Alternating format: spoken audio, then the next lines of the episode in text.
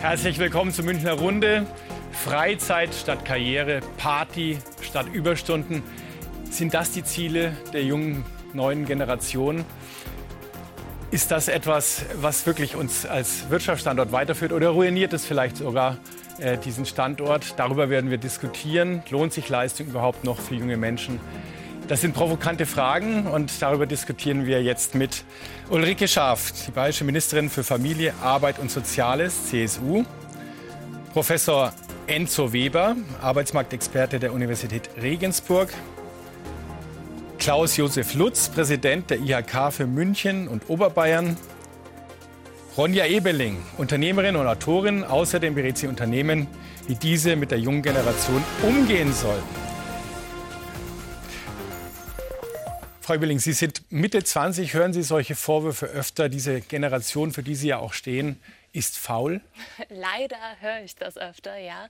Ich glaube aber, das liegt in erster Linie daran, dass der Dialog unter den Generationen fehlt. Also wenn wir viel häufiger in den Dialog kommen würden, dann würde sich auch ganz schnell herausstellen, nein, die junge Generation ist gar nicht so faul, sie will nur anders arbeiten. anders arbeiten heißt aber auch weniger arbeiten im Zweifel?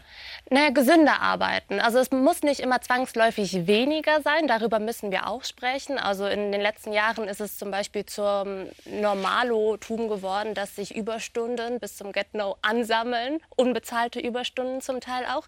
Und da sagt meine Generation, nein, bis hierhin und nicht weiter. Diese extra Meile gehen wir nicht mehr, ohne sie ab und an auch mal zu hinterfragen. Mhm. Also es gilt der Arbeitsvertrag und darüber hinaus werde ich ja nicht bezahlt, also will ich auch nur diesen erfüllen, ist es so? Erstmal ja. Und ich meine, das ist ja auch das, was wir unterschrieben haben. Wir haben eine zum Beispiel 40-Stunden-Woche oder eben eine reduzierte Stundenwoche unterschrieben. Und dann kann man eben mal darüber hinausgehen. Aber das darf eben nicht die Regel sein. Und es darf eben auch nicht die Erwartung sein, dass wenn wir einen eine 40-Stunden-Woche unterschrieben haben, immer mehr leisten müssen. Also wir müssen quasi immer 120 Prozent geben, anstatt nur die eigentlich 100 Prozent, die ja auch schon total gut sind. Mhm. Herr Lutz, nach dem Krieg haben viele viel mehr als 100 Prozent geben müssen. Wir haben das Wirtschaftswunder dadurch erreicht. Ist so eine Einstellung dieser Generation, kann man nicht pauschalieren für eine ganze äh, Gruppe äh, des Alters, aber ist trotzdem so eine Einstellung etwas, was uns wirtschaftlich auch womöglich schwächt? Also Sie sagen ja selber, kann man das pauschalieren? Ich glaube nein, das ist ein buntes Bild.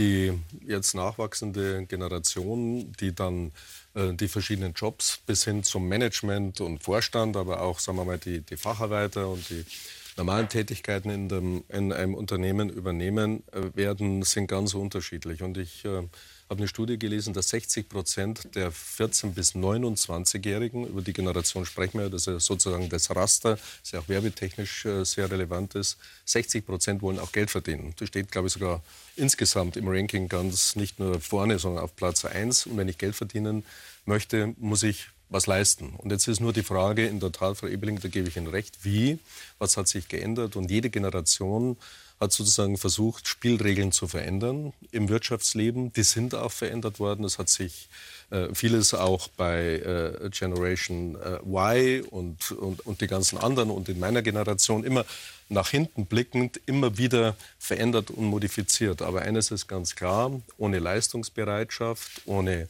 den Willen auch zur sozusagen Volkswirtschaft irgendwas beizutragen, wird es auch nicht äh, das Geld geben, das man gerne äh, hätte. Und ich glaube, es gibt nicht eine einfache Lösung, wie man das jetzt in den Griff äh, bekommt, sondern das sind komplexe Fragestellungen, die vor allem individuell in den Unternehmen beantwortet werden äh, müssen. Aber ich finde es interessant, dass 60 Prozent, Frau Ebling, Geld verdienen wollen. Also es ist nicht so, dass alle... Steht das an erster Stelle? Es steht, also was heißt an erster Stelle? Ich glaube, man muss es eher auf unterschiedlichen, also nebeneinander sehen. Das ist kein Entweder-Oder, sondern natürlich ist Geld verdienen, das ist natürlich ein super relevantes Thema. Irgendwie, wir müssen ja alle unseren, unsere Miete bezahlen. Wir wollen vielleicht eines Tages auch mal eine Familie gründen.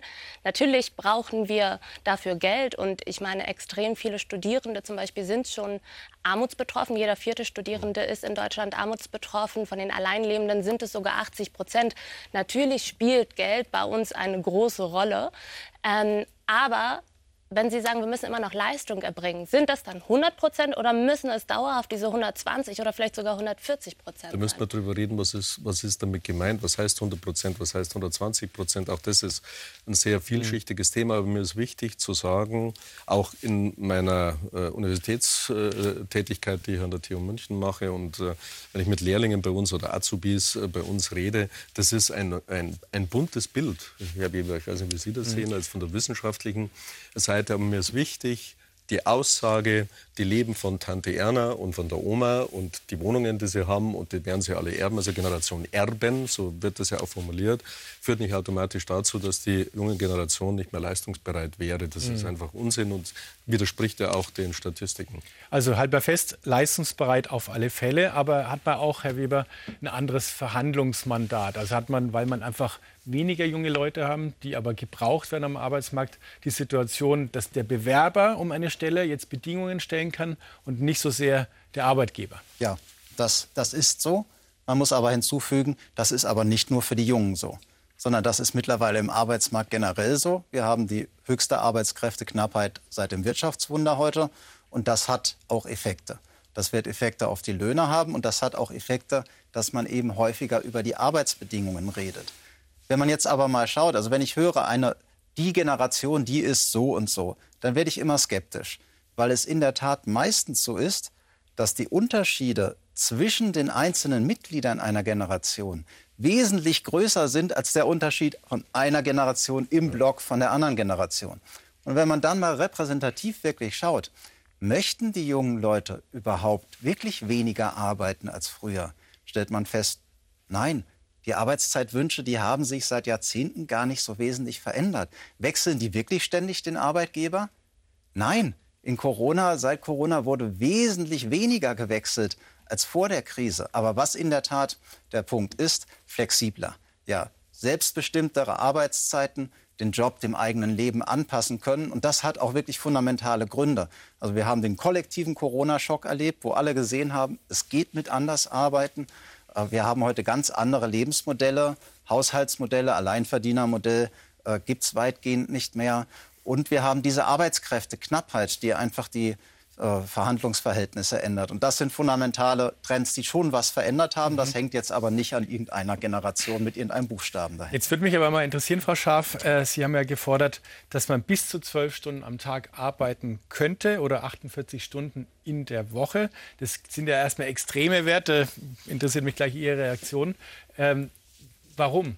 Warum so viel arbeiten? Ich will jetzt erstmal vorausschicken, dass dieser Kulturpessimismus, äh, der immer mitschwingt, früher war alles besser, für mich äh, immer schon falsch war und auch jetzt falsch ist. Es wurde noch nie so viele Arbeitsstunden in Deutschland eingebracht, als das jetzt der Fall ist. Und wir sind nicht im kollektiven Freizeitpark, sondern die jungen Menschen wollen arbeiten. Aber aus dem Angelsächsischen kommt auch dieser Begriff oder die Begriffspaare Money and Values. Äh, und die jungen Leute wollen einfach Erfolg und Arbeit verbinden mit Sinnhaftigkeit. Und diese Entwicklung halte ich für sehr gut.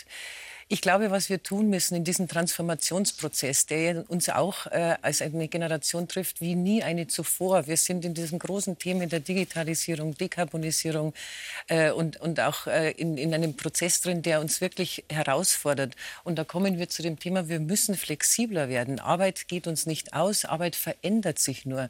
Und äh, wenn ich mit jungen Leuten in Kontakt bin, und das erlebe ich sehr oft und sehr häufig, auch mit Gründern, mit Unternehmerinnen, Unternehmern, die sind alle fleißig, sie sind leistungsbereit. Können Sie denen dann aber diese zwölf Stunden leicht verkaufen? Das Thema ist doch, dass wir nicht mehr arbeiten sollen, sondern dass wir flexibler arbeiten sollen. Und, die EU-Arbeitszeitrichtlinie sieht ganz klar eine Höchstarbeitszeit äh, für die Woche vor, die 48 Stunden.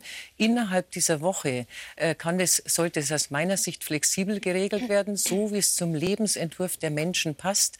Wir haben sehr viele äh, junge Familien, die sich um Kinder kümmern müssen. Wir haben aber auch pflegebedürftige Angehörige. Und wenn ich meine Arbeitszeit flexibler einteilen kann, dann ist es nur von Vorteil und entspricht den Lebensrealitäten der Menschen heute. Das heißt, wir müssen weg von dieser täglichen Höchstarbeitszeit, die in Deutschland geregelt ist. Unser Arbeitszeitgesetz ist über 25 Jahre alt. Es wird längst Zeit, dass wir es in die jetzige Zeit holen. Äh, und wenn ich sehe, dass äh, der Bundesarbeitsminister gestern äh, sein Eckpunktepapier vorlegt für das Gesetz zur Arbeitszeitaufzeichnung, aber die Flexibilisierung der Arbeitszeit wieder nicht anpackt, mhm. dann ist das ein Versäumnis. Jetzt sagen Sie, Flexibilisierung klingt ja auch immer gut. Flexibel möchte eigentlich jeder arbeiten können, aber 48 Stunden passt es zusammen mit, ich möchte auf meine Gesundheit mehr achten, ich möchte eigentlich schon mehr Freizeit haben, auch wenn ich etwas leisten möchte. Aber äh, diese extremen Varianten, passt es auch zu jungen Familien? Also beim Thema Flexibilisierung bin ich voll bei Ihnen. Da brauchen wir auf jeden Fall mehr Möglichkeiten und mehr Spielraum, dass sich Arbeitsbedingungen den jeweiligen Lebensumständen anpassen. Wenn wir uns aber anschauen, welche Herausforderungen wir in Zukunft als Gesellschaft haben, dann will ich gar nicht von mehr Freizeit sprechen, sondern nein, wir leben in einer alternden Gesellschaft. Das heißt, es wird in Zukunft mehr Mitarbeitende mit Pflegeverantwortung geben. Und weil eben die Pflegebranche alleine wird es nicht auffangen können. Und ich bin die Tochter von Babyboomer-Eltern, sage ich mal. Ne? Also die sind in 15 Jahren davon betroffen, wenn es eben gerade im Pflege, in der Pflegebranche ein riesiges Loch geben wird. Und ich bin dann diejenige, die da im Zweifel einspringen muss, weil wir wahrscheinlich nicht genug Leute dafür haben. Das heißt, Perspektive sprechen wir nicht von mehr Freizeit für die junge Generation oder generell für alle Generationen, sondern nein, wir müssen Erwerbsarbeit reduzieren, weil Care-Arbeit in Zukunft zunehmen wird. Und ich glaube, dass da der Ansatz einer 48-Stunden-Woche die komplett falsche Richtung ist, muss ich sagen. Und gerade Leute, die eben Care-Verantwortung haben, enorm unter Druck setzt. Und dabei denke ich gar nicht nur an klassische Paarfamilien, sondern gerade auch an Alleinerziehende. Ich habe jetzt vor ein paar Wochen ein ganz spannendes Gespräch mit Anne Dittmann geführt. Sie hat jetzt in zwei Wochen kommt ihr Buch raus, das heißt Solo, selbst und ständig, was Alleinerziehende wirklich brauchen. Und ich habe ihr vorher noch geschrieben, sag mal Anne, was sagst du denn dazu? 48-Stunden-Woche. Und sie sagt, Ronny, hör mal bitte bloß auf damit, weil Alleinerziehende haben sowieso schon so einen Druck, bei der 40-Stunden-Woche hinterherzukommen. Sie gehen in den Arbeitsstrukturen verloren, weil niemand an sie denkt, weil sie häufig Teilzeit arbeiten müssen, weil die Betreuung fehlt. Und bei einer 48-Stunden-Woche glaube ich, dass diese Personen volle Kanne hinten rüberfallen würden. Jetzt glaube ich, muss man noch mal zurechtrücken. Wir reden von individuellen Arbeitsverträgen, die auch 30 Stunden haben können, mhm. die auch 35 Stunden haben können. Die EU-Arbeitszeitrichtlinie sieht maximal 48 Stunden vor. Im Übrigen, Österreich hat bis zu 60 Stunden in der Woche, die möglich sind. Mir geht es um die Flexibilisierung dieser täglichen Höchstarbeitszeit. Die muss weg aus meiner Sicht, auch wenn wir viele Ausnahmen jetzt schon da drin haben. Aber wenn die Ausnahmen Ausnahmen zur Regel werden, dann stimmt irgendwas im Gesetz nicht. Also die Wochenarbeitszeit, hm. ob sie 30, 25, 35 Stunden ist, äh, das ist eine individuelle Regelung zwischen Arbeitgeber und Arbeitnehmer. Aber innerhalb dieser Wochenarbeitszeit muss mehr Flexibilität rein. Aber ich stimme hinzu, die, die Vorschläge, die jetzt wieder mal auf dem Tisch liegen von Herrn Heil, sind schon insofern enttäuschend. Ich meine es nicht ideologisch oder so, sind einfach enttäuschend, weil sie die Lebenswirklichkeiten und die Bedürfnisse nicht nur der jungen Generation, sondern auch der Älteren, die jetzt vielleicht schon ihre Eltern und Verwandten pflegen müssen, nicht berücksichtigt. Ein, ein Arbeitszeitaufzeichnungsgesetz und, und Stempeluhr und so weiter ich habe das Gefühl, wir äh, schreiten zurück ins 19. Jahrhundert. Ich weiß, das hat mit der Europäischen Union zu tun, mit der Rechtsprechung vom EuGH. Äh, das weiß ich alles, aber vielleicht auf die 48 Stunden. Das ist ja die maximale Arbeitszeit, die wir haben. Sie können maximal 10 Stunden heute am Tag arbeiten. Ähm, also sagen wir mal vier Tage in etwa. Ja. Und wenn Sie aber in sechs Monaten, wenn das jetzt, ich bin ja Jurist, wenn ich es richtig im Kopf habe, wenn Sie sechs Monate im Schnitt mehr als acht Stunden arbeiten, ist das ein Bußgeld, wird, ist es Bußgeld bewährt, ist eine Ordnungswidrigkeit. Das heißt, wenn wir jetzt was ändern, müsste der Bundesgesetzgeber unglaublich viele Spielregeln adaptieren. Dafür brauchen sie Mehrheiten im Bundestag. Wenn ich es aber sozusagen von der praktischen Seite äh, betrachte, Flexibilisierung, ja, ähm, der Durchschnitt des Mannes, äh, der Männer in Deutschland, die arbeiten so 38, 39 Stunden und die äh, Frauen, das hängt auch insgesamt mit der Jobstruktur zusammen, 30 äh, Stunden. Also das ist vielleicht gar nicht einmal das Problem, steht jetzt hier 48, 40 oder 50 oder vielleicht wie in Österreich 60 Stunden, sondern was ist die Lebenswirklichkeit? Und die Lebenswirklichkeit ist, es wird weniger gearbeitet. Aber ich gebe Ihnen recht, und das haben wir doch aus Corona heraus gelernt, wir sind ja schon jetzt viel flexibler, als das zum Teil die Politik und auch die Behörden und die Verwaltung, die uns äh, überwachen, äh, vielleicht glauben. Äh, wir sehen heute, dass hybride Arbeitsplätze wahnsinnig wichtig sind. Man arbeitet ein bisschen zu Hause, man arbeitet am Unternehmen, wo das Ganze äh, möglich ist. Am Anfang war man ganz begeistert, jetzt machen wir nur noch Remote-Arbeitsplätze, also wir arbeiten von zu Hause. Und jetzt stellen wir fest, der soziale Kontakt, das äh, Gespräch mit meinen Mitarbeitern oder im Team untereinander, also die Teamorientierung, die sehe ich heute wieder wesentlich stärker, als das noch vor vielleicht vier, fünf Jahren der Fall war. Oder ganz konkret in der Corona-Zeit und man stellt fest, also äh, das tut mir nicht gut, wenn ich die ganze Zeit zu Hause bin. Und ich glaube, worüber wir reden müssen, Frau Ebeling, wenn ich das sagen darf, die Rahmen, Rahmenbedingungen sind erforderlich und dazu muss der Gesetzgeber die Flexibilisierung ermöglichen. Und wenn ich einen Punkt äh, einführen darf, wir reden immer sozusagen über die Arbeitskräftesituation insgesamt, über den Mangel, kommen wir, glaube ich, später noch dazu. Aber ich komme als Manager natürlich auch vom Kunden. Ich komme von den Märkten, in denen wir tätig sind. Und da gibt es ja unterschiedliche Bedürfnisse, also Hotellerie, Gaststätten, die sind ja ganz anders strukturiert als jetzt ein Maschinenbauunternehmen oder ein Handwerksbetrieb oder, oder was auch immer.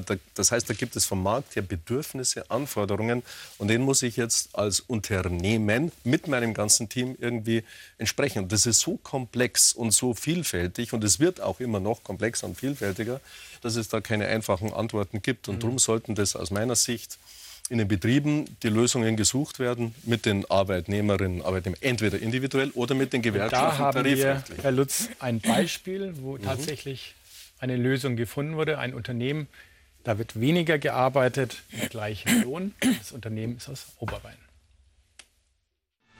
Thomas Rauch ist Projektmanager bei der Firma Osenstädter und erst seit fünf Monaten dabei. Arbeit und Privatleben unter einen Hut zu bringen, das ist ihm besonders wichtig. Auch deshalb hat er sich für diesen Betrieb entschieden, weil der die Vier-Tage-Woche eingeführt hat. Meine Frau und ich, wir kommen super klar mit dem Zeitmanagement. Also es ist für uns eher ein Mehrgewinn, auch wenn die Tage lang sind, Montag bis Donnerstag. Aber man nimmt sich halt am Abend nicht mehr viel vor. Man kommt heim, nimmt sich die Zeit für die Familie und alles andere macht man halt dann Freitag, Samstag, Sonntag, wie man halt gerade lustig ist. Ja. Die Firma Osenstädter im oberbayerischen Schongau ist Spezialist für Sägefurniere. Das heißt, produziert wird hier nur, wenn die Maschinen laufen. Kann da eine Vier-Tage-Woche überhaupt funktionieren? Ich bin ich der Senior, erst recht kann es mir oder konnte es mir nicht vorstellen. Die Jungen, wie mein Sohn, der war der vollen Überzeugung, es muss nur so funktionieren, dass wir gute Mitarbeiter über diesen Weg bekommen. Bei Thomas Rauch hat es schon geklappt. Die Tage sind hier zwar mit neuneinhalb Stunden etwas länger, das sieht er aber nicht als Problem. Hat halt eben auch die Zeit, hier was zum Schaffen und zu machen. Und ja, ich find, gefühlt ist man produktiver. Es macht schon, macht schon mehr Spaß auch. Doch nicht jeder gibt sich mit der Vier-Tage-Woche zufrieden. Ottmar Osenstädter stellt immer wieder fest, dass manchem jungen Bewerber sogar die noch zu lang ist. 38 Stunden ist mir noch zu viel. Ich würde gerne nur 30 Stunden arbeiten. Und dann haben wir natürlich ein Problem und da machen wir nicht mit. Chef und Belegschaft sind zufrieden und wollen bei dem neuen Modell der Vier-Tage-Woche bleiben. Frau Willing, da hat jetzt der Sohn dem Papa den Unternehmer überzeugt, wir machen jetzt vier Tage Woche bei noch weniger als 38. Da habe ich gerade gemerkt, da fehlt ihnen noch ein bisschen die Fantasie. Ist es tatsächlich so ein Generationenthema, dass die Jungen jetzt auch Ältere dahin führen müssen? Ich finde, das ist ein ganz großartiges Beispiel, weil es geht halt ums Ausprobieren. Ich will gar nicht behaupten, dass die Vier-Tage-Woche für jeden Betrieb und für jede Branche das Nonplusultra ist. Aber es geht halt darum, okay, wollen wir mal die Veränderung wagen? Und das kann man eben auch genauso im Team kommunizieren und sagen, hey, wir würden euch das gerne anbieten. Lasst uns das gerne zusammen ausprobieren. Wir testen das jetzt erstmal für ein halbes Jahr oder für ein Jahr und optimieren dann eben den Prozess und gucken, okay, was passt zu welcher Abteilung. Ähm, die Unternehmen, die ich berate, stellen zum Beispiel immer wieder fest, dass die Buchhaltung im letzten, äh, zum Ende des Monats sich tatsächlich schon wieder die Fünf-Tage-Woche wünscht. Und dann kann man überlegen, okay, kann man das dann vielleicht am Anfang des Monats wieder ausgleichen? Also was sind da, welche Spielräume gibt es in welcher Abteilung, in welcher Branche und in welchem Unternehmen? Da geht es einfach ums Ausprobieren. Mhm, ausprobieren kann man viel, aber was ist eigentlich mit unserem Wirtschaftsstandort? Nochmal an Sie die Frage sinkt da die Produktivität oder kann man die halten? Also wenn man sagt, ich arbeite weniger, ähm, bekomme das gleiche Geld, dann ist es ja erstmal eine Herausforderung für ein Unternehmen. Das ist richtig, das ist eine, ist eine Herausforderung. Und was Frau Ebeling sagt, das ist genau der Punkt. Wir haben im Moment eine Modellstudie nach der anderen. Die letzte war jetzt gerade aus Großbritannien, davor war Island dran und davor Belgien und es geht so einmal reihum. Und immer kommen glanzvolle Ergebnisse raus, die auch in Hochglanzprospekten dann oh. vertrieben werden. Und angeblich ist es immer so, dass man einfach einen Tag weniger arbeitet, aber trotzdem immer noch genauso viel schafft und alle effizienter und produktiver äh, und gesünder sind. Äh, jetzt schauen wir mal genau hin, was mit diesen Studien denn ist. Da machen dann halt diejenigen mit, freiwillig ist das immer, die sowieso dem positiv gegenüberstehen, die das auch gut umsetzen können. Die Negativfälle, die sehen Sie in solchen Studien nicht. Und wenn Sie dann mal schauen, warum diese guten Ergebnisse erreicht werden konnten, dann sehen Sie, da wurde noch viel mehr gemacht. Da wurden Arbeitsprozesse geändert, da wurden zum Beispiel Meetings verkürzt, Organisation verändert, da wurden neue Technologien eingeführt.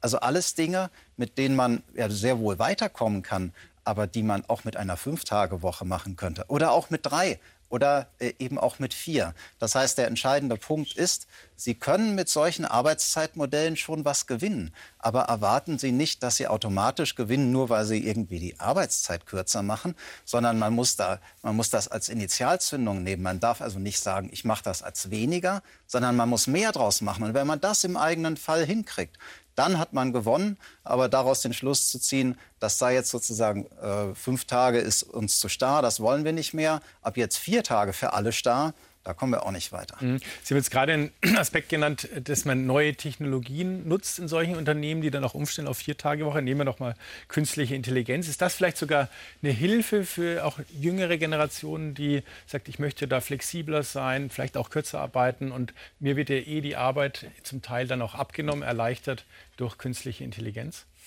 Ich glaube, wohin wir kommen müssen, ist die routinierten Arbeiten, die tatsächlich über die Technologie ersetzt werden können. Äh, da müssen wir die Technik mit einsetzen. Aber ich will generell vielleicht noch etwas sagen, wenn es um äh, Unternehmertum geht und wenn es um den Erfolg im Unternehmen geht. Äh, es ist, ich komme aus einem mittelständischen Familienbetrieb und bin da aufgewachsen und kenne es nicht anders, dass man sich ständig hinterfragt über Prozesse, über Abläufe, über Produktion, über Dienstpläne. Also das ist aus meiner Sicht ein ständiger Prozess, der alles im Blick haben muss. Nicht nur zu sagen, jetzt arbeiten alle fünf Stunden mehr oder vier Stunden weniger. Das ist nicht äh, das einzige Geheimnis des Erfolgs, sondern es wird ein ständiger Optimierungsprozess notwendig sein, um am Markt erfolgreich zu sein. Mhm. Aber Technologie ergänzend zu all den Routinearbeiten, die wir haben. Wir sind ja auch äh, langsam weg von diesen starren Industriearbeitsplätzen. Äh, der, der Rückgang der Bildschirmarbeitsplätze ist auch erkennbar. Das heißt, wir müssen es annehmen. Wir müssen offen sein für diese Veränderungen können äh, und bereit sein, auch solche mutigen Schritte, wie der Unternehmer jetzt äh, hier auch gemacht hat, auch mitzugehen und sich sicherlich auch mal ausprobieren und wieder nachsteuern dort, wo es einfach nicht funktioniert mhm. hat. Wie sieht es bei Ihnen aus? Sie haben ja wie viele hundert äh, Mitgliedsunternehmen IHK Oberbayern? In Oberbayern äh, 440.000 und der Bayerische Industrie- und Handelskammertag 2,2 Millionen okay. Unternehmen. Und ja, 2,2 Millionen. Mhm. Und würden jetzt, würden jetzt, sagen wir mal, 1,1 Millionen, die Hälfte nein, das mitmachen. Man, nein, das ist eben Unsinn. Das kann man, Entschuldigung, das kann man so nicht sagen.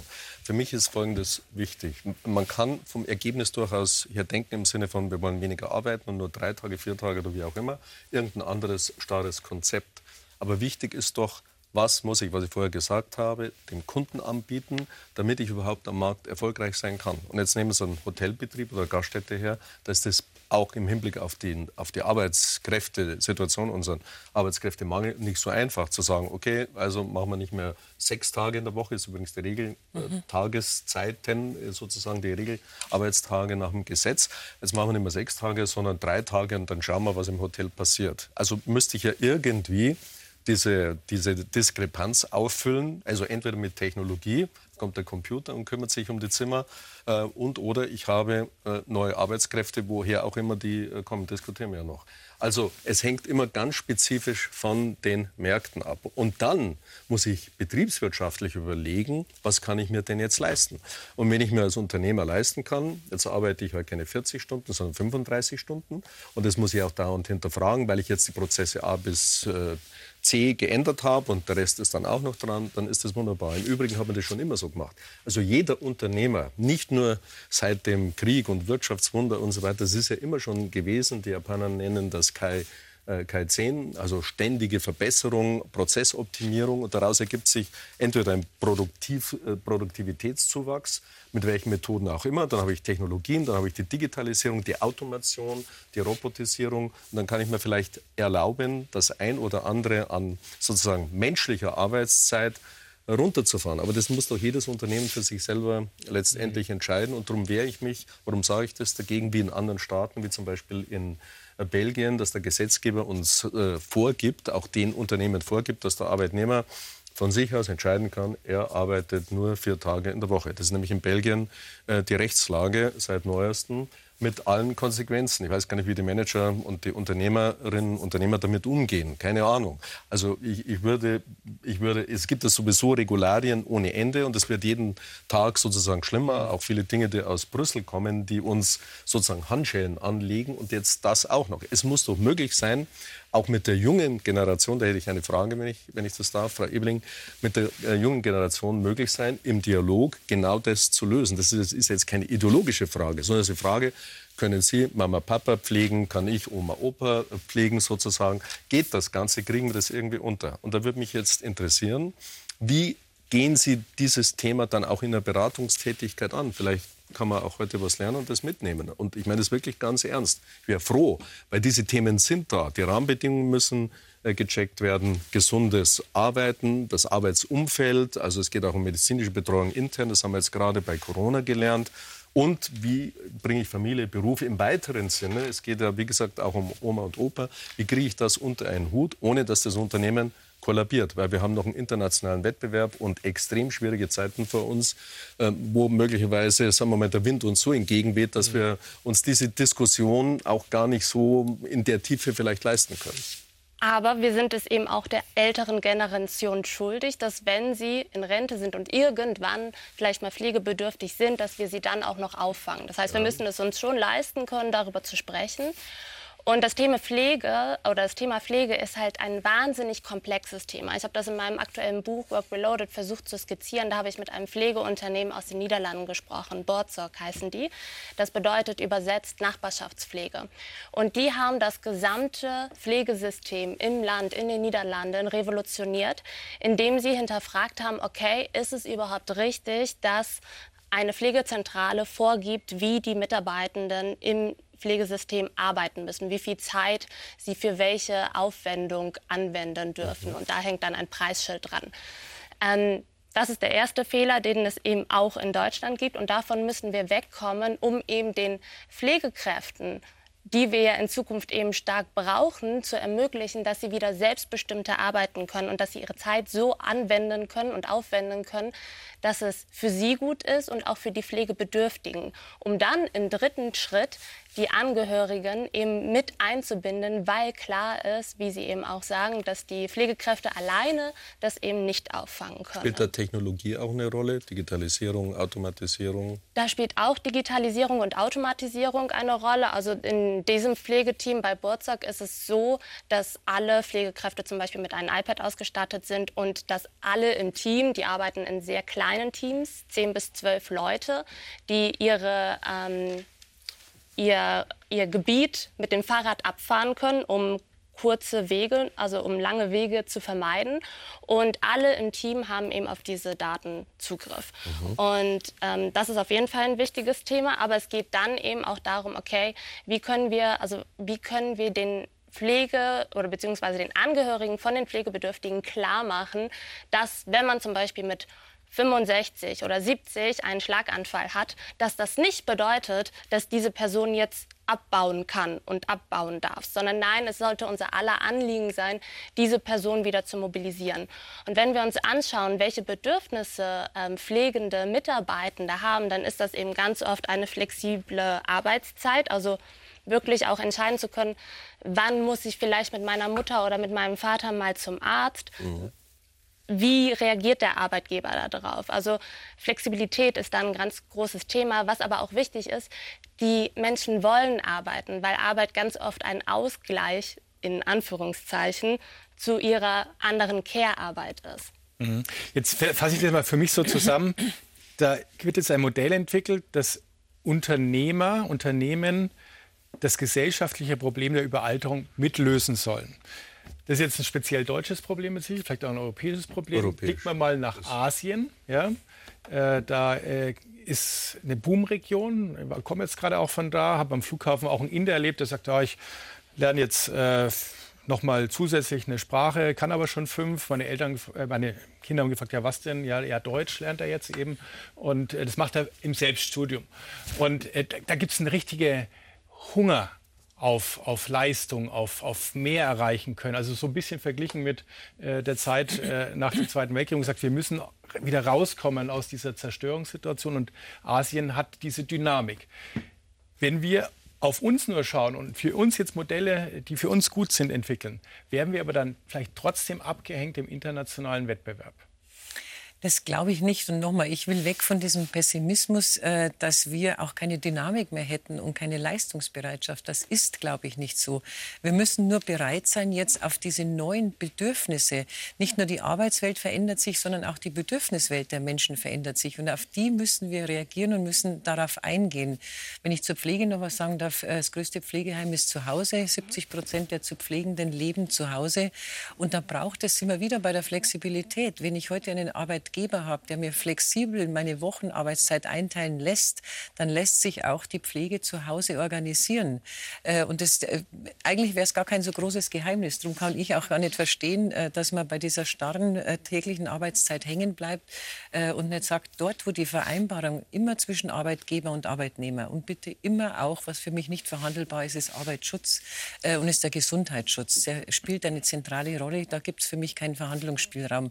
Aber innerhalb dieser Zeit Zeit der beiden Partner, der beiden Vertragspartner zu sagen, ich habe jetzt eine Phase, wo ich einen pflegebedürftigen Angehörigen zu Hause pflegen muss. Ich brauche einfach eine Dreitagewoche.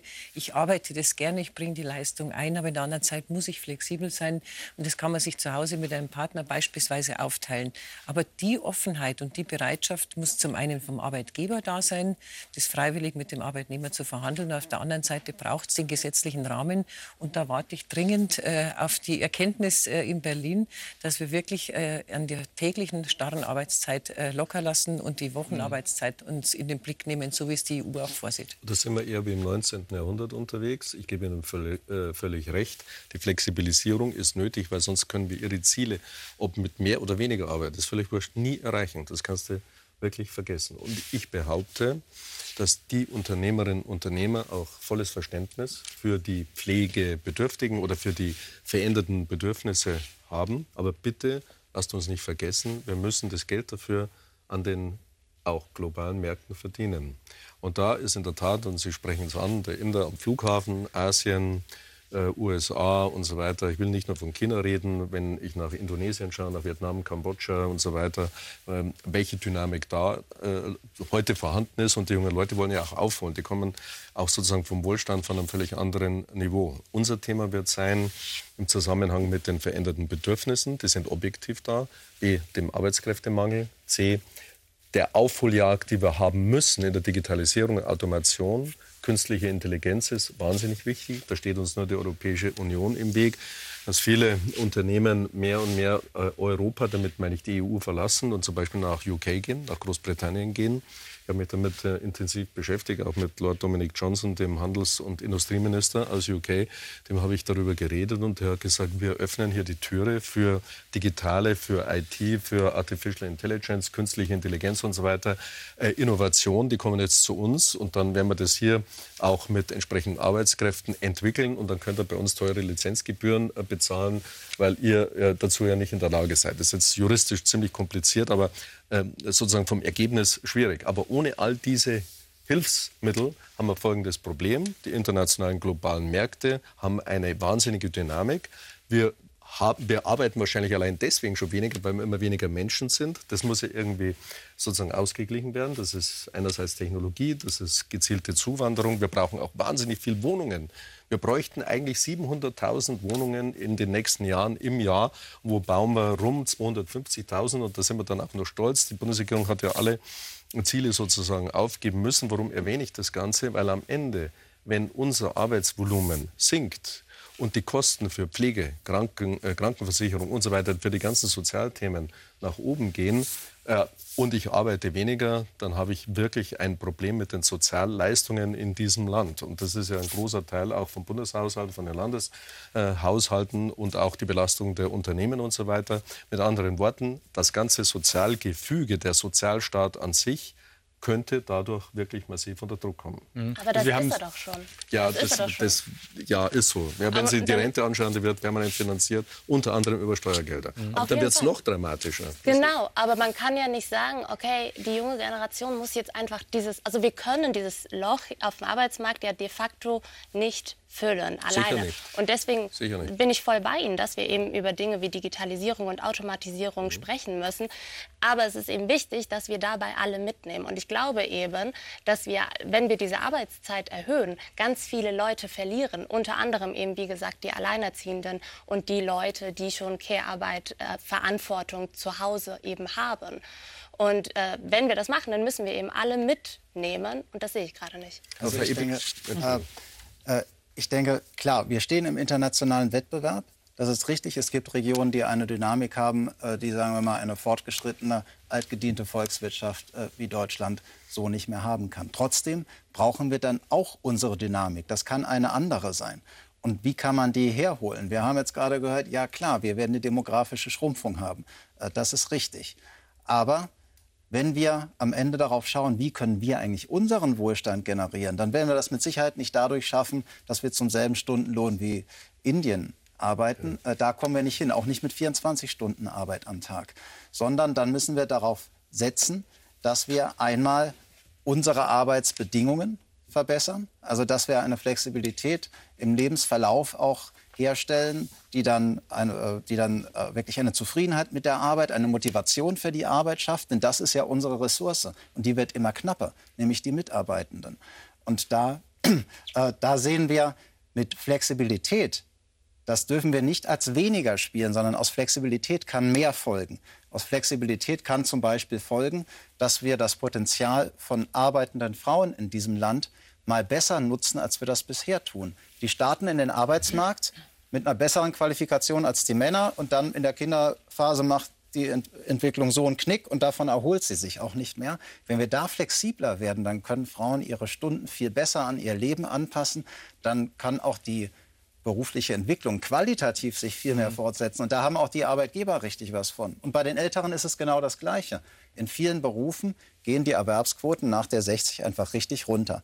Und das sind nicht die Professoren übrigens, die schaffen es alle bis 67, sondern das sind andere da, wo es auch zurzeit richtig eng ist.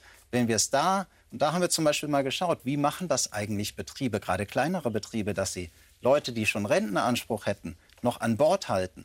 Und die bieten kürzere Arbeitszeiten, flexiblere Arbeitszeiten und geeignete Arbeitsinhalte. Also ab 50 da können wir auch noch mal richtig neu denken. Was ist eigentlich unser Arbeitsentwurf für Menschen bis Ende 60? Und das hat auch viel mit Flexibilität zu tun. Herr Weber, würden Sie, Entschuldigung, würden Sie zustimmen, wenn die Frauen, das ist eine Studie, die habe ich irgendwie im Hinterkopf, zwei Stunden, also spezifisch die Damen, zwei Stunden länger arbeiten, das entspräche ein Äquivalent von ungefähr 500.000 neuen Arbeitskräften in Anführungszeichen. Also rein sozusagen mathematisch das ist nicht eins zu eins so übertragbar, aber man sieht das Potenzial bei zwei Stunden. Also von 30 im Schnitt auf 32 hätte man äh, sozusagen schon ähm, einen kleinen Beitrag geleistet, neben all den äh, Maßnahmen, die wir schon andiskutiert haben. Das braucht also aber dann mehr Kitas, oder? Total. Ich wollte ja, gerade sagen, wir können nicht über Erwerbsarbeitserweiterung sprechen und dann aber ignorieren, dass 17 Prozent mindestens der Frauen, die gerade in Teilzeit arbeiten, wollen mehr arbeiten. Sie haben Bock auf Arbeit. Mhm. Und sie können nicht arbeiten, weil es einfach an der Kinderbetreuung, an, an den Kitas fehlt.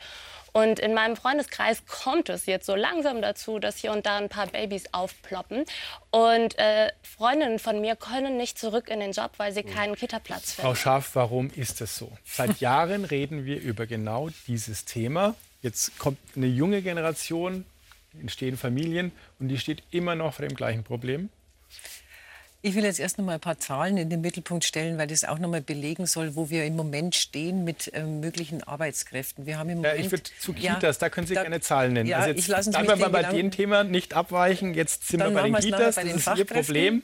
Und da können wir jetzt Ganz am besten konkret. gleich Äh, wir müssen uns die Entwicklung anschauen. Also zunächst mal, jede Arbeitsstunde mehr bedeutet eine Betreuungsstunde mehr. Liegt vollkommen auf der Hand. Wenn ich mir die Entwicklung in der Kinderbetreuung anschaue, dann kann ich Ihnen einfach ganz klar sagen, wir haben in den letzten zehn Jahren über 80 Prozent mehr Beschäftigte in den Kitas. Sind im Moment 114.000 Menschen.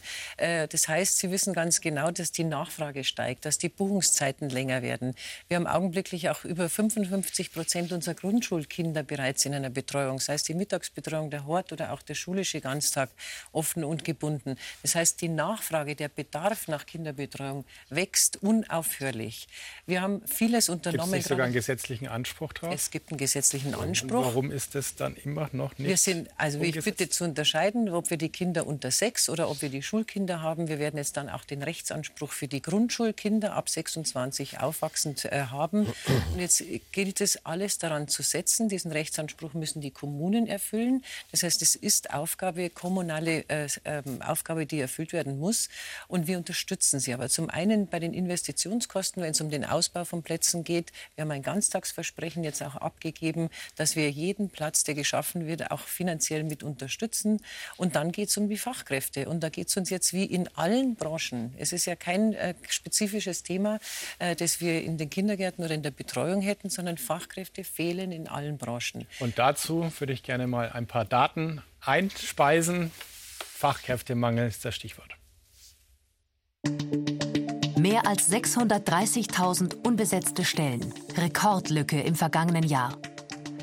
Vor allem in den Bereichen Gesundheit, Bau oder Erziehung und Lehre ist die Not besonders groß.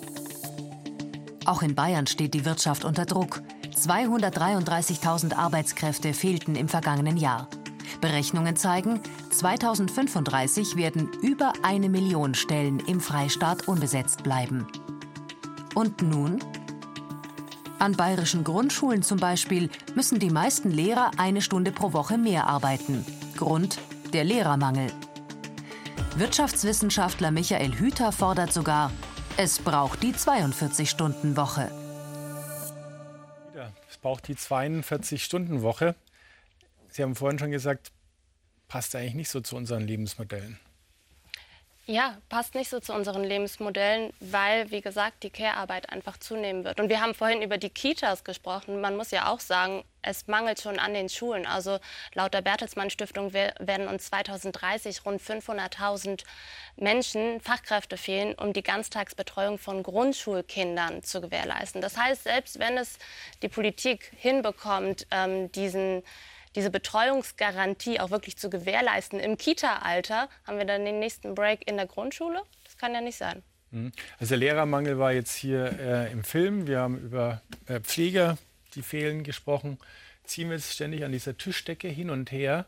Sind wir dann irgendwo bei der Antwort, wir brauchen mehr Zuwanderung? Ganz eindeutig. Wir brauchen Fachkräftezuwanderung und es gibt ja ein Fachkräftezuwanderungsgesetz, das jetzt auch noch mal optimiert werden soll. Ähm, aus meiner Sicht dringend notwendig. Und jetzt komme ich zu den Zahlen. Wenn wir jetzt in den Generationen X und Y jeweils 16 Millionen Menschen haben, Können Sie die mal sagen, Arbeits Generation X und Y, was die, ist das? Die X sind bis 55 Jahre, also da gehöre ich dazu gerade noch dieses Jahr, und dann kommen die bis 40 Jahre. Und in beiden Gruppen der Generationen sind ungefähr 16 Millionen Menschen deutschlandweit äh, dem Arbeitsmarkt stehen zur Verfügung. Dann kommt die Generation Z, dann sind wir nur noch 11,5 äh, Millionen Menschen. Und die nächste Generation, die ab 2010 geboren äh, ist, äh, die Generation Alpha, das werden nur noch 9,3 Millionen Menschen sein. Also die Demografie macht eine ganz klare Sprache und eine ganz klare Kurve. Das heißt, es werden immer weniger Menschen dem Arbeitsmarkt und unserem Fachkräftemangel entgegensetzen können. Und das heißt, wir müssen zum einen Potenzial optimieren und reaktivieren, wo wir es können. Sie hatten das Thema Frauen angesprochen.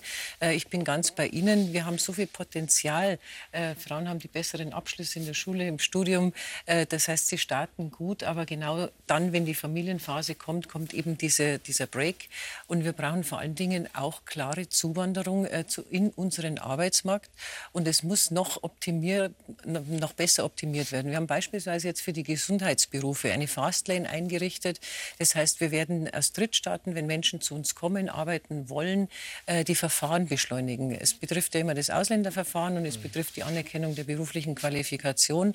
Und wir werden an diesen Berufsgruppen jetzt äh, optimieren. Und ich erhoffe mir und erwarte mir, dass wir wirklich da auch schneller und besser werden, dass nicht Anerkennungsverfahren ein halbes Jahr oder gar länger dauern. Es gibt aber auch Vorbehalte in der Gesellschaft, was zu viel Zuwanderung betrifft.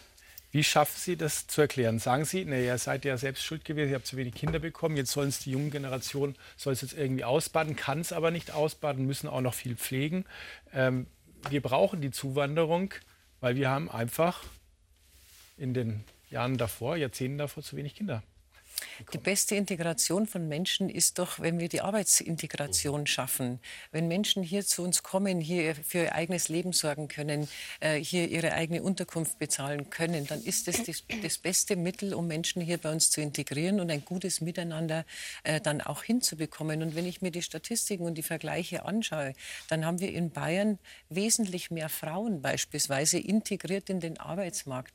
Wir haben da im Vergleich zu anderen Bundesländern wirklich eine Höchstbeschäftigung Beschäftigung von Frauen, die zu uns äh, zugewandert sind, die, ein, die in Arbeit sind. Und das macht auch einfach ein besseres Klima. Das ist äh, eine der wichtigen Lösungen, wenn Menschen hier integriert mhm. werden wollen. Aber wie viel Zuwanderung brauchen wir jetzt in den nächsten Jahren? Wie viele Millionen fehlen uns letztendlich vielleicht in zehn Jahren an Arbeitskräften? Also wenn man es rein demografisch runterrechnet, dann haben wir 2035 sieben Millionen Arbeitskräfte weniger als heute. Einfach deshalb, weil jede Schulabgängerkohorte einfach deutlich kleiner ist als die Kohorte, die gerade, die Babyboomer-Kohorte, die gerade in Rente geht. Ähm, diese sieben, minus sieben Millionen, die werden nicht eintreten. Wir können das ja ausgleichen, aber das ist sozusagen die Größe der Herausforderung. Warum werden die nicht eintreten? Ähm, die werden deshalb nicht eintreten, weil darunter da zum Beispiel angenommen ist, dass wir gar keine Migration haben und dass auch keine zusätzliche Beteiligung am Arbeitsmarkt erfolgt. Das ist ja keine realistische, sondern das ist eine hypothetische Annahme. Und wir können schon viel schaffen. Und am Ende sage ich, wir brauchen beides. Wir haben im Inland noch richtig viele Potenziale.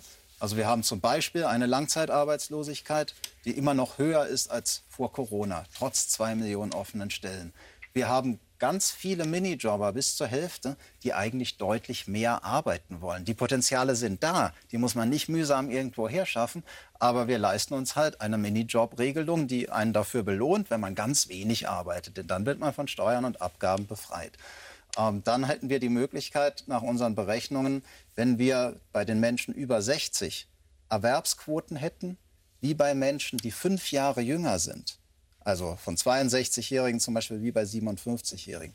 Das würde uns zweieinhalb Millionen Arbeitskräfte bringen. Also da sind richtig Potenziale drin. Aber man merkt auch, es reicht in der Summe bei weitem nicht, um diese sieben Millionen zu erreichen. Deswegen ja, Zuwanderung brauchen wir. Aber es geht nicht immer nur darum, möglichst viel reinzuholen, sondern es geht, Sie haben die Integration genannt, darum dann im Inland auch möglichst viel draus zu machen. Und da sind wir bisher nicht gut genug. Also da sehen wir viele Zugewanderte arbeiten in Deutschland nicht auf dem Niveau, das sie eigentlich könnten. Von den Kompetenzen her, die sie mit, äh, die sie mit nach Deutschland bringen und mit denen sie Deutschland eigentlich bereichern könnten. Also da wirklich keine komplizierten Anerkennungsverfahren als Hürde und ähnliches, sondern die Chance nutzen, mit den Menschen in Kontakt zu kommen, proaktive Dienstleistungen äh, zu sagen, ja, wir brauchen berufsbegleitende Qualifizierung, ganz gezielt berufsbegleitende Sprachförderung, damit Perspektive in Deutschland entsteht. Das ist das Zentrale. Also Migrationspolitik wird auch bei der Integration gewonnen. Und ich glaube, das Ganze muss kommunikativ massiv begleitet werden, und zwar von allen Parteien, demokratischen Parteien und äh, den äh, Unternehmerinnen und Unternehmern. Auch der, die junge Generation ist da, glaube ich, äh, gefordert, dass wir klar machen, wir sprechen hier über eine Arbeitsmarkt, ich nenne es jetzt mal so technisch arbeitsmarktorientierte äh, Zuwanderung mit möglichst schneller Integration. Und wenn ich an den Pflegebereich zum Beispiel denke, ich habe das jetzt selber in der Familie durchexerzieren dürfen, das ist ja, ich sage schlicht und ergreifend ein Kasperltheater. Ja, und unglaublich, äh, wie wir hier an äh, gesetzliche Restriktionen gebunden sind, wenn man zum Beispiel aus Serbien jemanden bittet, äh, die eigene Mutter zu pflegen. Ja? Konkreter Fall, könnte ich alles belegen, führt es natürlich zu weit. Aber ich dürfte da vielleicht bei dieser Zuwanderung noch auf zwei Dinge hinweisen. Erstens, also gezielte Zuwanderung, und es hat nichts mit der äh, zum Teil wirklich unliebsamen oder politisch problematischen Diskussion zu tun, der anderen Zuwanderung, so nenne ich das jetzt einmal. Wenn wir heute international unterwegs sind, dann sind wir ja nicht alleine, die Zuwanderung brauchen. Es ist ein europäisches Problem. Ich habe vorhin von Großbritannien äh, gesprochen und viele haben einfach ein sprachliches Thema. Also wenn der Inder, von dem Sie gesprochen haben, jetzt auch noch Deutsch lernt, finde ich das toll, aber das ist ja nicht der Durchschnitt. Und äh, Englisch ist nun mal die Business-Sprache. Englisch ist in vielen Regionen auch äh, sozusagen die Sprache zu Hause und äh, die tun sich halt wesentlich leichter, in Länder zu gehen, wo man mit Englisch sozusagen durchkommt und Deutsch ist nicht eine triviale Sprache. Das darf man nicht das darf man nicht unterschätzen. Mit anderen Worten, wir müssen uns selber irgendwie attraktiv machen, positiv. Ja? Und ähm, im Sinne von, wenn du nach Deutschland kommst, kannst du was bewegen, du kannst was aufbauen, es macht Spaß. Das ist der eine Punkt, den ich sagen will. Und der zweite ist, der übrigens in diesen Statistiken, wenn ich das richtig sehe, Frau Ministerin, ja, wie immer nie berücksichtigt wird, das ist unser Brain Drain, also Leute, die weggehen aus, äh, aus Deutschland. Ich kann das jetzt nicht quantifizieren, aber wenn ich nur in meinem Umfeld das so sehe, wie die Leute argumentieren, wie sie denken, ob sie zufrieden oder nicht zufrieden sind. Also viele Menschen stimmen ja auch mit den Füßen ab und gehen, wenn ich in die Medizin zum Beispiel denke, in die Schweiz weil da bessere Konditionen sind. Ich meine nicht nur die Ärzte, sondern auch die Schwestern und so weiter. Also das Pflegepersonal. Ähm, da müssen wir insgesamt wesentlich attraktiver werden, als das heute der Fall ist. Sonst wird nicht nur der Wohlstand einfach so schrumpfen, sondern die Sozialsysteme, Frau Ebeling, Sie haben es gesagt, noch weiter, weiter unter Druck kommen. Und da ist die Politik gefordert. Aber auch Berlin. Und ich verstehe wirklich nicht, warum wir hier nicht mal innovative Spielregeln haben. Wir vier, fünf, wenn ich den Moderator einschließen darf, wir sind uns doch einig. Flexibilisierung über die Höhe jetzt um so und so viel oder so und so viele Stunden kann man sicherlich diskutieren, vor allem weil er das Potenzial 30 und 38 Stunden sowieso nicht ähm, ausgefüllt wird. Äh, wir sind uns einig und es passiert nichts. Und ich bin überzeugt, dass mhm. viele Unternehmerinnen, Unternehmer, auch Gewerkschaftler, alle, die in diesem sozusagen Bereich tätig sind, dass die damit eigentlich kein Problem mhm. hätten. Warum ist die Politik in Berlin ja. nicht in der Lage, das zu lösen? Und die Politik in Berlin hat lange Zeit auch mit der Union äh, zusammengehangen. Und äh, warum ist jetzt Anerkennung von ausländischen Fachkräften schon damals und weiterhin so schwierig? gehen Sie jetzt im Landtagswahlkampf Plakate raus, wir brauchen mehr Zuwanderung, bin ich sehr gespannt bei der CSU, um dieses Problem zu lösen. Weil das Problem ist ja de facto hier, wir haben zu wenig Arbeitskräfte. Wenn wir von Fachkräftezuwanderung aus Drittstaaten sprechen, dann müssen wir zwei Rechtsbereiche anschauen. Wir haben das ausländerrechtlichen, die ausländerrechtlichen Fragen und wir haben die Berufsanerkennungsfragen. und diese beiden Dinge zu beschleunigen und zusammenbringen, das habe ich vorher erzählt, wollen wir bei den Gesundheitsberufen jetzt mit dieser Fastlane schaffen. Äh, entscheidend ist aber, dass wir immer auch auf die Qualität äh, unserer Leistung. Äh, Deutschland ist groß geworden und erfolgreich geworden, weil wir eine Qualität anbieten, äh, bei der man beispielsweise beispielsweise bei der dualen Ausbildung weit gehen muss und wo wir beneidet werden in der ganzen Welt mhm. äh, für unsere Fachkräfte und für die Ausbildung. Das heißt, ich kann eine, eine Anerkennung eines Beruf, einer beruflichen Qualifikation äh, nicht auf Kosten der Qualität machen, nur um zu sagen, jetzt haben wir noch drei Pflegekräfte da. Im Übrigen gibt es dann so viele Arbeiten, wenn wir bei der Pflege bleiben wollen, äh, wenn wir mit Menschen arbeiten, dann ist die Sprache die Voraussetzung. Äh, ich kann heute schlecht jemanden pflegen, wenn, wenn ein älterer ältere Menschen wünschen sich auch verstanden zu werden. Jeder, der mit älteren Menschen auch umgeht, weiß, wie schwierig es ist, was sich sprachlich auch verändert. Und das heißt, wir müssen darauf achten, dass die Qualität stimmt. Äh, und trotzdem müssen wir proaktiv, wie Sie es formuliert haben, äh, für Fachkräfte werben. Wir haben ja auch ein Büro jetzt in Albanien. Der Ministerpräsident war unterwegs und hat ein Büro eingerichtet, um diese Zuwanderung, um die ausländerrechtlichen Fragen, diese lange Wartezeiten, um überhaupt ein Visum zu bekommen, verkürzen zu können.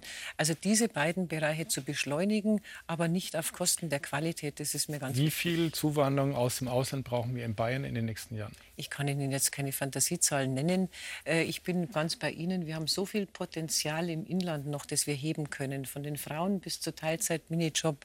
Äh, und dann geht es darum, aber noch zusätzlich Fachkräfte zu bekommen. Ich will das nicht an einer bestimmten Anzahl festmachen. Also ich glaube, laut der Bundesagentur für Arbeit brauchen wir jährlich 400.000 genau. Fachkräfte aus dem Ausland.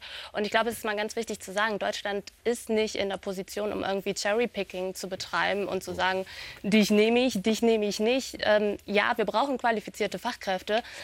Aber wir haben ja gar nicht gepickt. Wir haben ja nur gewartet, bis die Menschen zu uns gekommen sind. Das meine ich mit ja. proaktiv. Aber uns eilt auch, man muss es so sagen, uns eilt kein optimaler Ruf voraus. So und die Daten, Sie haben vorhin schon gesagt, dass Menschen mit Migrationshintergrund oft eben noch in den eher Einfachtätigkeiten unterwegs sind, beziehungsweise eben sehr, sehr seltener in den Spitzenpositionen. Und es ist auch so, dass Menschen mit Migrationshintergrund häufiger von Lohndiskriminierung betroffen sind, häufiger von befristeten Verträgen betroffen sind. Und äh, es gibt Familien, zum Beispiel aus Hanau, die sagen, es war unser schlimmster Fehler in unserem Leben, nach Deutschland zu kommen. Und wir müssen uns einfach bewusst werden, dass diese politischen Botschaften nach außen getragen werden und dass sich Fachkräfte deswegen ganz genau überlegen, ist Deutschland auch gesellschaftspolitisch der Ort, wo wir hingehen wollen oder gehen wir doch lieber woanders hin? Und ich übrigens diese 400.000, das heißt nicht, wir brauchen 400.000 Fachkräfte pro Jahr, wir brauchen wesentlich mehr. Denn die, die 400.000, das ist ein Saldo. Das ist die Zahl von denen, die reinkommen, minus die Zahl von denen, die rausgehen. Und da sind wir jetzt bei Ihrem Beispiel. Wir müssen uns verdammt nochmal auch darum kümmern, dass wir die Menschen hier halten. Also Sie haben ja die Abwanderung angesprochen. Vor Corona ist fast jeder zehnte Mensch mit ausländischer Staatsbürgerschaft pro Jahr wieder aus Deutschland weggegangen. Besonders in der Pflege. Ähm, und dementsprechend, also als Zugewanderter hier in Deutschland irgendeinen Job zu bekommen, das geht mittlerweile ziemlich gut. Wir haben ja auch echt viele von denen offen. Aber hier eine Perspektive zu haben, sich beruflich wirklich gut zu entwickeln und sich was aufbauen zu können, das ist noch mal was ganz anderes.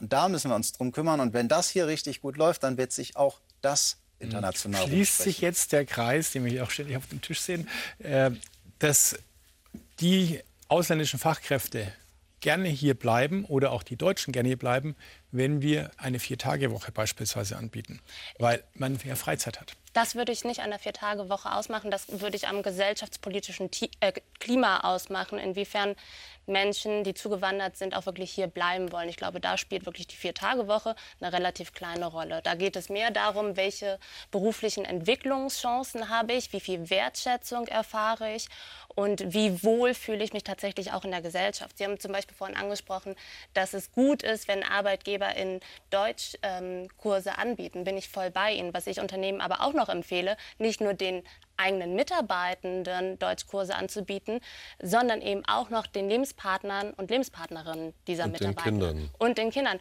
Und, äh die, die sind in der Regel dadurch, dass sie in die, in die Schule gehen, haben sie dann nochmal einen anderen Draht zur Sprache. Aber oft ist es ja so, dass die Partnerin oder der Partner die Sprachbarriere noch sehr, sehr lange haben, äh, gerade wenn sie nicht erwerbstätig sind und deswegen auch nie wirklich in der Gesellschaft ankommen oder es deutlich schwieriger haben. Und auch da spielt eben der Arbeitgeber eine Rolle. Ich möchte das ergänzen, Frau Ebeling, stimme Ihnen zu. Aber es geht nicht nur um die gesellschaftspolitische Stimmung, sozusagen Atmosphäre, sondern auch um die wirtschaftspolitische. Wie sind die Perspektiven? Wie gesund ist die Wirtschaft? Was kann man hier machen? Wie ist die Innovationsfreude und so weiter und so fort. Das sind die Geschäftsmodelle. Und wenn ich dann sehe, wie wir politisch international unterwegs sind, und glauben Sie mir, ich bin in der ganzen Welt die letzten 30 Jahre unterwegs gewesen, vor allem auch in Asien, auch in China, wenn Rückmeldungen kommen durch das Auftreten der Politik, man sollte ja sozusagen eigentlich auch der Botschafter äh, nicht nur einer politischen Idee, sondern äh, vor allem auch der Wirtschaft sein, wenn man äh, international auch Verträge abschließen möchte. Da gibt es Zweifel im Hinblick auf die Verlässlichkeit, wirtschaftspolitisch und damit wirtschaftlich an sich, die Verlässlichkeit der Bundesrepublik Deutschland. Und äh, in, am letzten Wochenende die Telefonate, die ich bekommen habe von Unternehmerinnen und Unternehmern, weil letzte Woche war ja eine Pressekonferenz in Beijing zwischen dem Außenminister der Bundes Außenministerin der Bundesrepublik und dem Außenminister äh, von China. Und die Statements können Sie sich ja heute auf YouTube anschauen, wie das Ganze gelaufen ist. Völlig unmöglich. Und damit wird der Wirtschaftsstandort Deutschland diskreditiert. Und das ist mit natürlich ein, eine, eine Entscheidungsvoraussetzung. Ja. Ich würde ganz Schluss vielleicht nur drei Stichworte sagen. Wie wird, fühlt man sich in Deutschland als junge Generation wohl, dass man auch hier bleibt mit seiner Arbeitskraft? Was muss geboten werden? Drei Punkte. Kommunikation auf Augenhöhe mit Einbeziehung in Entscheidungen und flexiblere Arbeitszeiten, inwiefern wir das dann nach hinten und vorne in welcher Menge ausdehnen, müssen wir wahrscheinlich noch diskutieren. Also wir müssen sehr flexibel sein, das haben wir gerade jetzt nochmal gehört. Äh, wir haben große Probleme vor uns, müssen im internationalen Wettbewerb auch standhalten können. All das ist auch eine Frage der Politik. Und wir werden das weiter begleiten. Jetzt begleitet sie aber erstmal kontrovers weiter. Und zwar mit dem Thema gesprengte Geldautomaten in Bayern. Auch ein wichtiges Thema. Schönen Abend.